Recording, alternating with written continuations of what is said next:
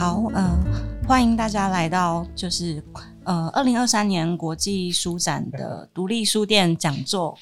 那我们今天的讲题是我们为什么要往人少的地方走去？好，那今天邀请到的嘉宾是阿乔社的负责人陈博古。那博古他曾经在知名的艺术出版社典藏累积了很丰富的工作经验。二零一七年十二月的时候呢，博古他成立了独立的出版社阿乔社。那阿乔社是以艺术为经营及出版呃主题的一间出版社。那到去年为止呢，已经译介了相当多的外籍书籍，那其中都触及了艺术的概念、理念、形式以及创作的实物层面。令人印象深刻的是，这些书籍呢，它虽然内容是很扎实的论述跟对于艺术的醒思，但是呢，这些书的写法和书本身的设计呢，其实相当的有趣。那等一下我们也会呃也会介绍到这些书本。那例如很有趣的是，二零二零年的当代艺术大白话，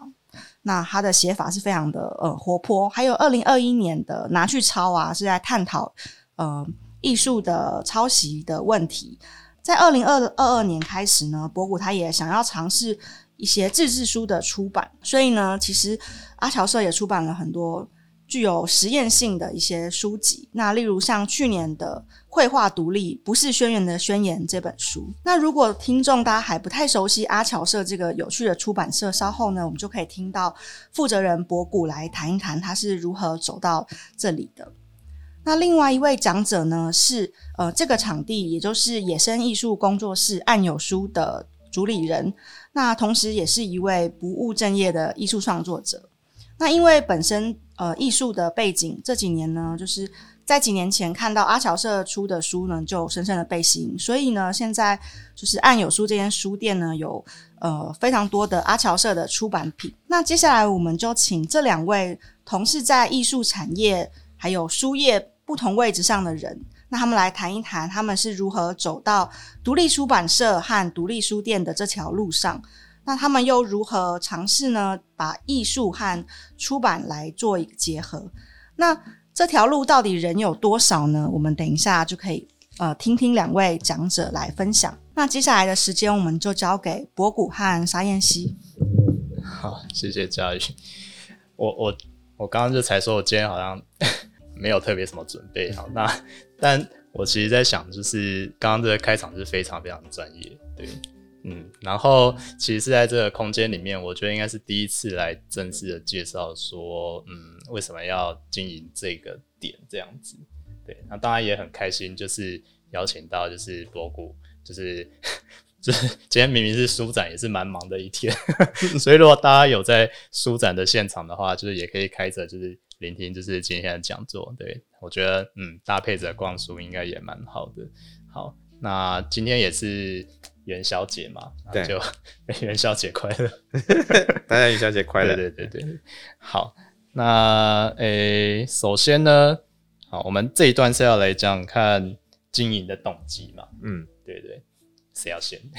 你你先讲啊，你是主人，你先讲。哎，好，那就是说。呃，讲到经营动机的话呢，哦，就是说，对我手上有之前的小抄哦，嗯，我觉得一直到今天的话，就是一个真的是不断的做选择啦，哦，那就是说，当初这个空间开开立是因为呃研究所念完之后，就会想说，诶，那下一步要做个什么？那当然在之前创作里面有。许多呃也没有到非常多作品，对，但有些作品就是的确是从就是家乡取材，哦，那就是尤其像竹南哦或者头份这边，它是比较靠近呃苗栗这个地方的靠近海的地方，但说靠近海，它其实也很靠近山，哦，就是一个到山到海都很方便的地方，好，那就是说，嗯，那我就觉得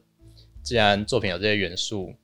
好，或者说，我觉得创作或者不断在一个地方，或许可以挖掘出一个地方的呃属于它的风格、它的诠释这样子。那或许是创作者可以做。那一方面，当然最实际就是说，呃，创作者需要一个一间工作室，它才可以产生作品。好，所以我们就在这里，就是刚好这个空间就把它租了下来。那租了下来就想说，那如果只是艺术工作室。还可以做些什么？哦。那一方面，呃，自己也有在做一些呃创作的教学。那一方面的话呢，哦，那时候就想到，诶，那如果有书籍，当然是因为像，嗯，我妻子就是佳宇啦，哦，那他就是也是有非常非常的多的书，因为研究需要，哦，所以就是我就我们就想说，诶，那书店，哦，如果有，应该说这里如果有书籍，好像是一个还不错的、还不错的一个呈现，还不错的一个面貌。而且竹南头份这边的确也没有这种空间，就是以前可能在台北，可能走路走都想，哎，怎么会有这样一个空间？哦，比如说某个工作室，或是某个小小的书店，对，的确有一个书店叫小小书房，就在永和，是非常非常特别的存在。对，那呃后来就加入了呃，像后来经过一段时间就加入了友善书业合作社这样子，那就是说透过合作社的方式。机制，我们就可以顺利的拿到不少的新书，就是相对于直接跟通路啊，那的确透过合作社是一个对小空间、小书店来说是比较友善的一个一个管道。对啊，那所以这个空间，呃，一开始它其实只是艺术工作室而已，大概是在一八年底，还算一九年好了。那开始有书籍的话，大概是呃。两年前的吧，到今年应该是呃快要进入第三年吧。对，那的确就是因为有书籍的关系，那大家可能就是因为以前就是没有书籍，哦，可能就是有一些作品这样子，那大家就是经过讲说，嗯，这是一个艺廊吗？哦，就是经过的路人哦，因为我们现在外面就有一个走廊哦，然后还有玻璃这样子哦，这是一间艺廊吗？还是这一间什么样的公司呢？哦，那有书籍之后呢，那大家好像是。真的比较有机会是走进来翻翻书，好，那可能聊聊一些书籍。有时候我们上课或是办活动的时候，的确就是有蛮多文本。那像阿乔斯的书，的确也是我蛮常就是拿给学生去参考的，因为的确，呃，像有一些，好像《当代艺术大白话》好这些，好就是蛮轻薄，哦，但是可以很快的翻阅，那可能就可以提出一些。思思考上的例子，嗯，就是一个还蛮好的一个跟文本的一个互动吧。那我觉得这是目前在做的。那大概的契机是这样子啦，对啊。那当然，就像很多人讲到，就是透过书，其实好像也很难赚到什么钱。对我们最近有一个，最近有一个读者，不知道他有没有在听，他还蛮常进到店里的。他很特别，就是他大概今年才出现。啊，从元旦之后，应该就是元旦他进店里消费，他就是进来是一个嗯，算是资深读者吧，就是年纪比较大的男性，他就很快会阅览全部哦，然后他就好像在挑挑菜一样，他就看看看，然后他就挑个两本，然后结账，还蛮好的一个客人，所以他昨天也有来，他就挑挑挑结账，然后大概就结账一千多块，然后。对我来说就觉得哇，我这个金额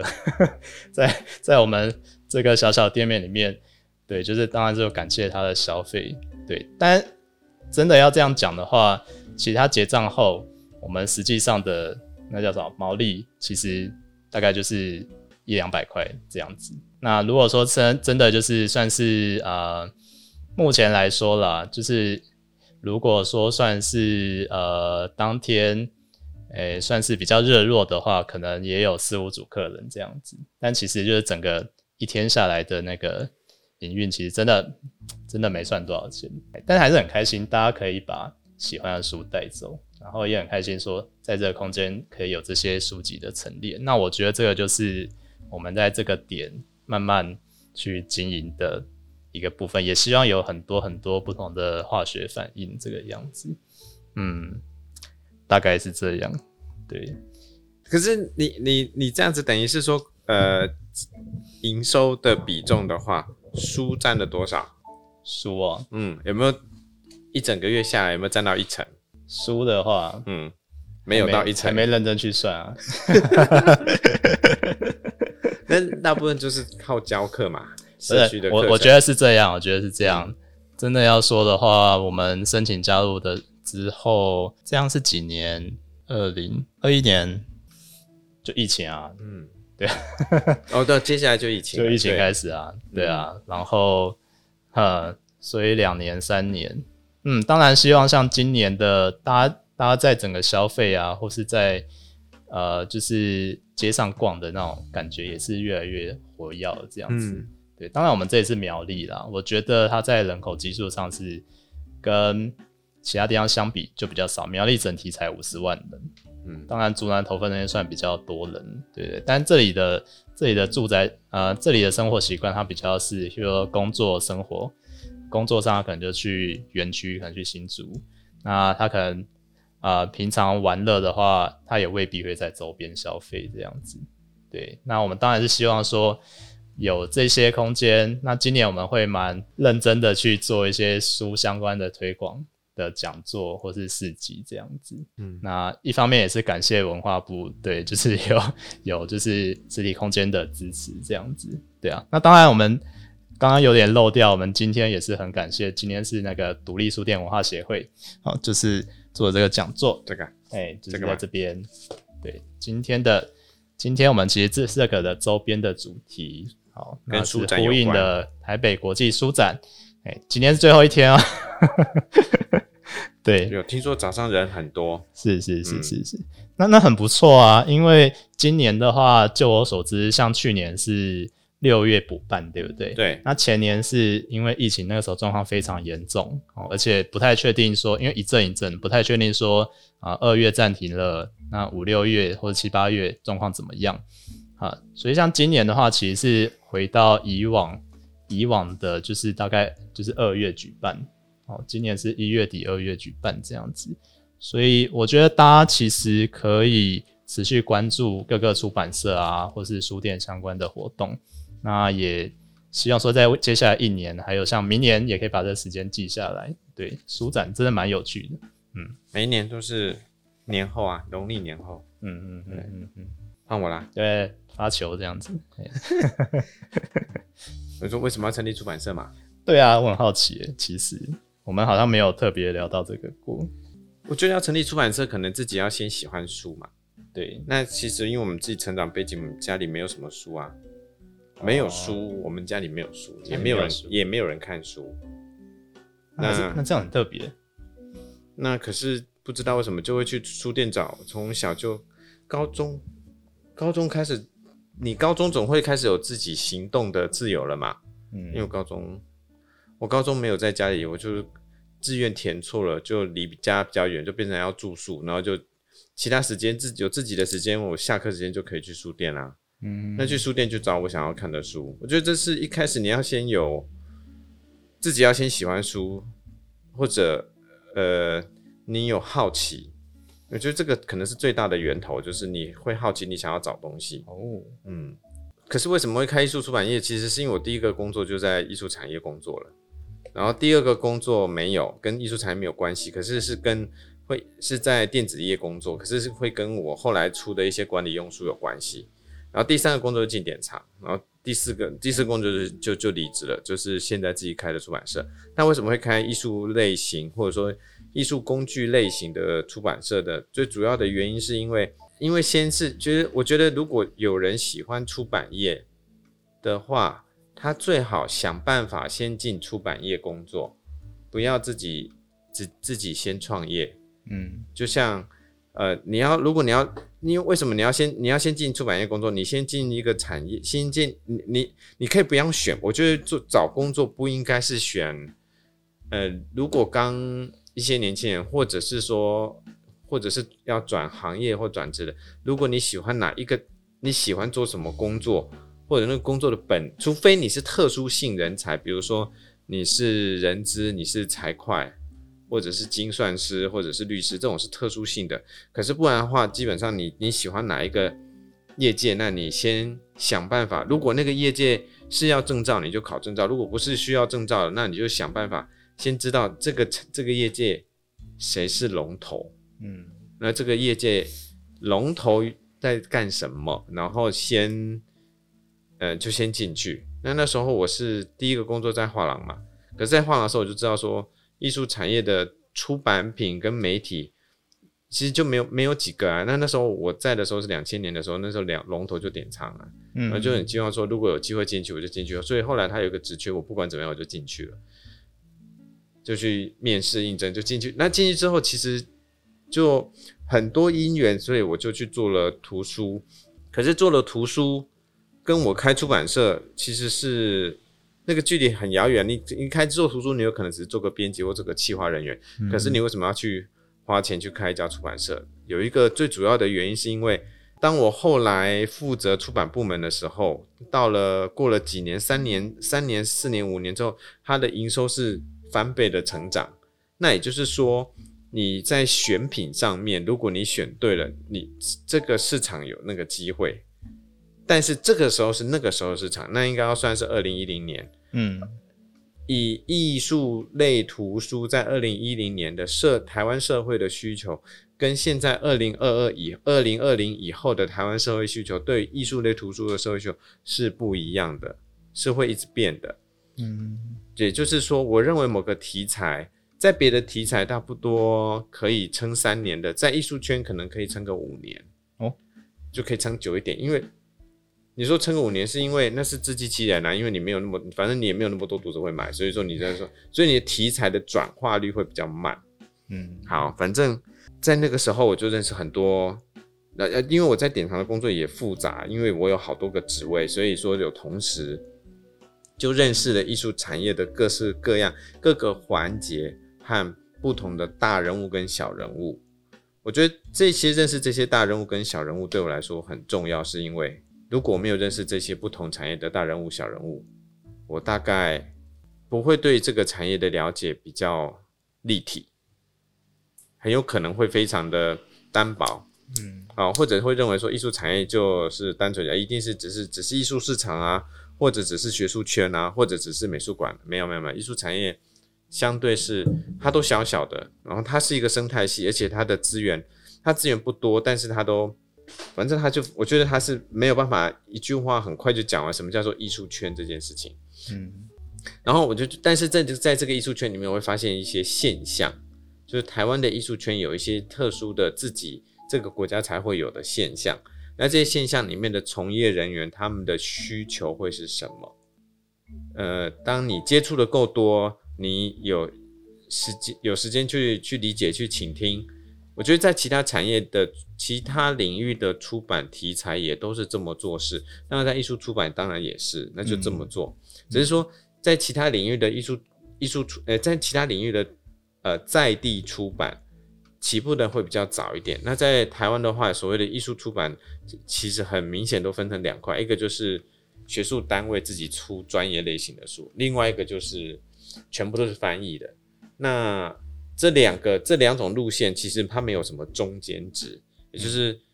甚至在二十年前，你出那个什么中间值，人家如如果有的话，就是艺术普及类的书。如果在二十年前，所谓艺术普及类的书，大概只有蒋勋老师的书了，没有其他人会出。有有的话，那个华资文化他们有出一些他们自己自己气化编辑的那种，你应该就把一些畅销书的书名把它套上艺术史，你应该知道一百张画或一千张画或五百张画这种，呃，重新那个是我觉得那是一种企划编辑出来的出版品。哦，企划编辑，对，那是一种企划编辑出来做，因为资料是网络上查得到，你重新整理，我觉得那是一个整不就是除了文笔以外，还有个整理，然后还在企划这三个能量做出来的东西，它一样是市场需要的。然后那这个好讲那么多，这跟我为什么要开出版社，就是我觉得我已经了解出版产业了，呃，就是了解艺术产业，比较比比较有一个概念，然后知道它的需求，然后再就是我喜欢做书。那第四个就是我觉得书还是卖不好啊。在虽然成绩有成长，在我在前一个工作的那个我们在出版部门的图书销售成绩虽然有成长，可它的它的那个我是觉得成绩还是销售还是不够。那才发现说，因为你要看到从两千年，应该说从一九九从统一正式接掌博客来开始到现在，现在 iPhone 十几了。网络世界影响我们，就是手行行动装置这件事情影响我们的生活有多巨大。其实同时，出版产业也在做很大量的变化。嗯所以出版产业的，在出版产业产生大大的变化有两个，就是有很多书是不需要出了，这三十年来有很多书就不需要出，第一个是字典，第二个是地图，哦，第对对，对，然后第三个就是粗浅工具书，比如说，好，我今天哎，我我去健康检查，我现在我发现一起癌症某个部位一起癌症，我会先我会先查网络，我不是先买书，对对对，我要到三级我才会买书。但三级会买书的话也不一定，但是你那 我想三级会买书也是因为你比较认真，会愿意想要理解跟病毒对抗，不然的话你是听医生，要不然就是等着商周再出一集说全台良医一百名这样子，那你就你会去买那个专辑，你不会去买书。会去买书的是要有长期对抗对抗的，或者是有学习心态的患者或者是读者，大部分不会。就是说，专业书分成两种，就是要么非帮你找痛点，然后帮你整理出来你要的内容；要么就是大师说话了，不然的话就不会，不然没有任何，就是中间没有什么书可以。我认为是说各个领域都这样，没有什么书可以有办法，就是你就算出也很难卖。现在大部分都是用。就是采购在，就是版权采购在买，这些都是翻译书，或者是网络上有看谁有流量啊，网络上谁有流量，它就会成为一种出版的可能性，然后去找了找他来出书，或者把他的内容转成书。我要讲的是，这些变化都造成现在出版业的跟以前的出版业非常的不一样。好，五年前，二零一七年我离职要出来创业的时候，其实有一个有一个主要的一个动机，就是我觉得。出版业任何一家出版社，他每出一本新书，办一场新书活动，然后呢，因为典藏还有自己的广告嘛，我们有自己杂志媒体登登新书广告，然后就结束了，这场新书活动就结束喽，新书的宣传，新书的宣传就结束喽。你说的是一七年的时候是这样，一从基本上从一七年以前，我们自己出版社都是这么做，那即使是现在，也有可能大部分出版社也这么做，只有少数。啊，或者说基本上大量的翻译书，因为翻译书现在还是占绝大多数，翻译书大部分都这么做，即使是作者书，也可能都是这样第一波就这么做而已，很少人很少有书可以一上市之后你花个两，然后就花一个月宣传办一场活动，那算是客气了，大部分是不客气，就是上市就直接上通路，然后发一个讯息，因为现在没有新书发表会这回事，我看在基本上。二零一零年以后出生的小孩应该不知道什么叫新书发表会，除非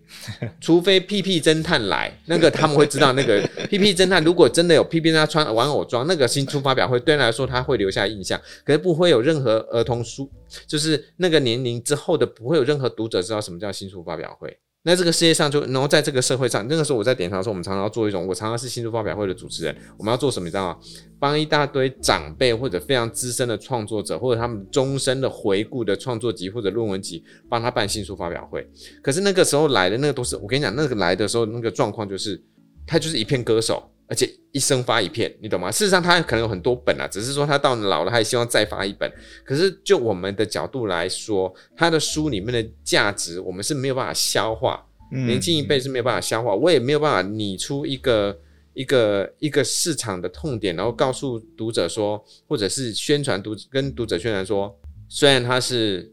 九十大寿出的一种祝寿书，可是是他的论文集。这论文集里面有讲了某一些。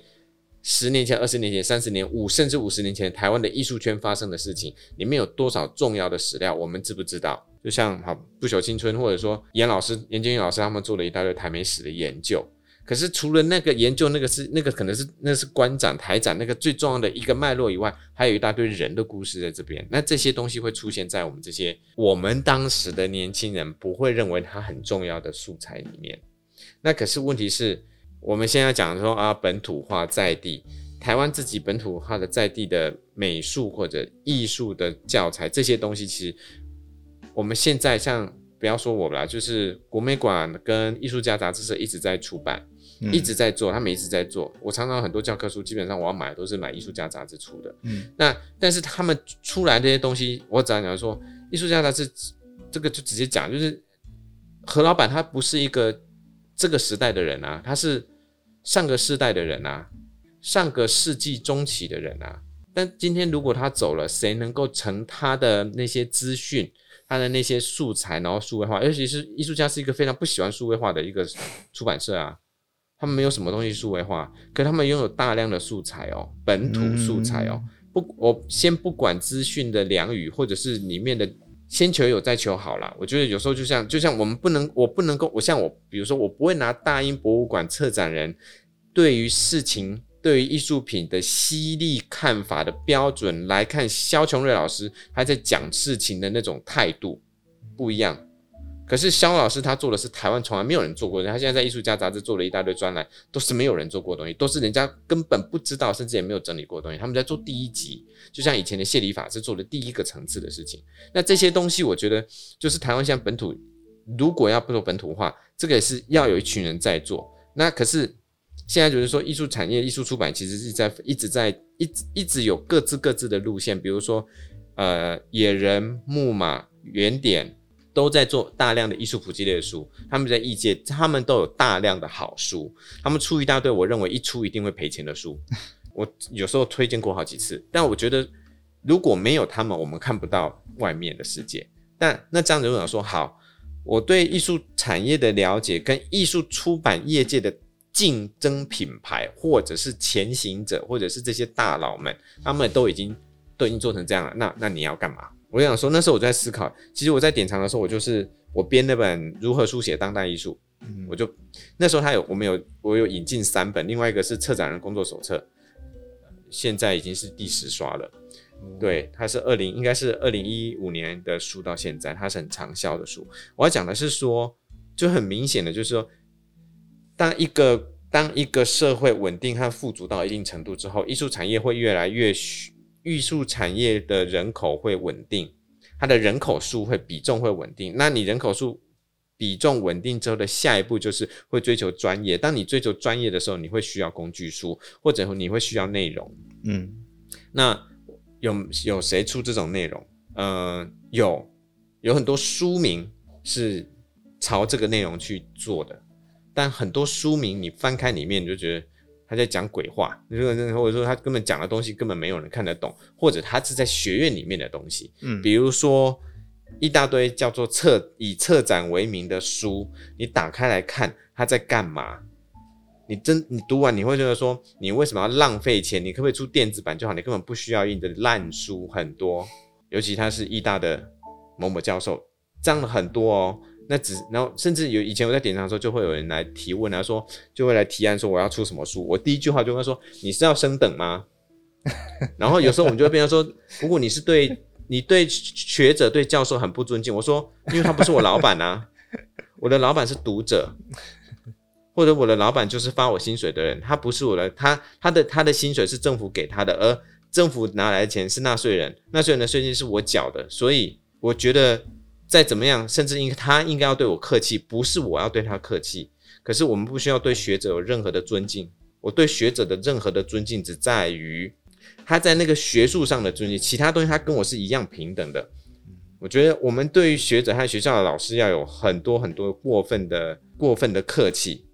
因为他有学术上的专业，跟他的个人道德是无关的。因为我常常遇到一些私德不好的人，但我回到回来讲说，那总之我自己在出书的时候，我要想的是，我们怎么样去切一个，那这个业界有没有需要什么东西，我就从这里面去找我想要出的书。那这些出版品其实就是大部分就是我只要出国旅游的时候，我都会去国，就是当地的商店，然后看当地的书，然后再来找我觉得有可能不错的。像这里面大部分。好像只有一本是在台湾的啊，当然，呃，绘画独立是一个因特殊因缘，等一下再讲，第二阶段再讲。但是在拿像拿去超市，我在彭丁找到的，拿到原书，对，彭丁有他的原文书，然后我才来嘛，买来之后我再直接跟作者联系，对，作者年作者年纪比你还小，嗯，非常年轻，很酷的一个软体设计师，非常酷，嗯，讲太多，而且速度太快，我们先。暂停还好吧，所以就是说，像博古，你是说你看到的有这个特殊需求，应该需要，然后台湾也理应需要，尤其是艺术这个。对对对，就是有这个需要，但是我会真正会让我离开，就是我还要花时，因为我在在前一个工作，我要花很多时间处理行政，嗯，那时候要带的员工到二十几个人。每一次到年底，我光是员工评鉴，我要排两个半月，嗯，才可以评鉴完，嗯，然后每一，然后一个月我大概开二十几个会议，嗯嗯嗯，你就是你没有时，而且我自己还要编，一年要编到三到四本书。可是我要编的书产，可是你要想哦，就是我们的我们部门内的编同事，在初期同事们编的书，我基本上我会看过一遍，到后来我都来不及看了。那这样的问题就是，然后再来就是书上市之后，我没有力气去管行销，然后我觉得说，可是如果我可以跟同事说应该要怎么做行销，可事实上我自己都没有把握这样做好不好，嗯，因为我自己也没有学过，我自己不是因为我是一个空降的主管，我是直接从别的部门直接空降到部门当直接当总编。那时候我看空降进去的时候，我还是年纪最小的一个，而且我是唯一没有编辑经验的。但我们就说，那就老老板他要冒这个险嘛，好，那我们就进去了。但就是做了之后才发现，我觉得还有很多的不足。那这个部分，尤其就是一本书我上市之后，其实我要花很多时间。我现在认为，如果你编辑力量花五分，你行销力量也要花五分。嗯你做一个产品，如果你花五分，你的你的销售的力道也要花五分，要最少要一比一，甚至这么讲，因为你的编辑已经是过去式，你所有的行销都才有可能有未来式。你的行销都，你的编辑都已经完成了，都已经做完了，你现在要做什么都无力可为天，不会去改变产品内容。那你的只有行销才有办法卖书，你只有行那行销要做什么事情，就是各种行为的。只要能够带到这本书，都是行销，这是应该要做的事情。就是说，对我而言，你这样你才有办法。为什么？因为可是现在问题是我在原来出版社是没办法做这件事情。因为其实刚刚前面我有稍微提到，就是说实在，我也是因缘际会，就是算是踏入这个，我把它称为阅读产业了。好像比较没有人这样讲，但我觉得，因为大家在讲书店，很常就讲书店就书店。就像我们合作社，我现在是理事主席嘛，啊，合作社是合作社，书店是书店，然后出版社出版社，通路是通路，然后然后可能经销商经销商，可是它其实是一整体的嘛，就是我们其实是关怀到就是读者啊，或者说以艺术来说，像我自己如果是以创作者的角色，就是说观者在哪里？苗栗有没有这个观者？就是就是我觉得这是一个提问嘛。对啊，或者说他是怎么样成为观者的？他有没有那个品味？他是从哪个切入点？那我在这个生活圈里面有没有这样的一个空间？就是我想到是这个点啦。那我觉得是说，呃，回到刚才，因为因缘机会踏入这个产业哈，就是阅读的这部分，所以也有订阅一些，就是某一些什么小编的那个粉砖啊，有时候也会看到一些呃，可能业界里面。关心的部分啊，就加减关心一下，对，因为都是文化范畴。好像有看到一个是说，像博刚刚有提到，是不是其实有时候在出版社里面，是不是大家真的就是把心力真的都满放在编辑上面，就是先不管行政啊，哦，编辑上面真的放了很大一块，可是后面的行销是不是很长时候不知道为什么被忽略掉了？会有这样的状况吗？嗯，在我们第一段结束之前，或是会放在第二段。这个这个，我觉得第一段就把它讲完，因为等下第二段我想讲你刚刚讲那个苗苗栗有没有这个读者这个事情。好啊，嗯，我觉得编编辑现在通常最近我这次台北书展，我们遇到很多同行，然后我就问他说：“你们的编辑跟行销人员的编制比例多少？”嗯。其实，在如果你看，只要是大出版社，其实他们甚至行销人员大部分，而且行销有分，就是你可能实体通路、电销跟网络行销跟社群，它是分开来的哦。这些是分开来的，而且这些是都是行销团队。嗯，可是编务是编务哦。嗯，那我我要讲的是说，其实行销绝对是行销，甚至应该说未来就是七比三。那当如果说那你都只有只有三的话。哪有那么对？不不，出编辑三，编辑三，编辑只有三的话，那这样子会有那么多书吗？我首先要讲，台湾出版，台湾的出版品是全球，就是以人均数量来讲，是全球前一名还是前两名，甚至第一名，全球第一，哎，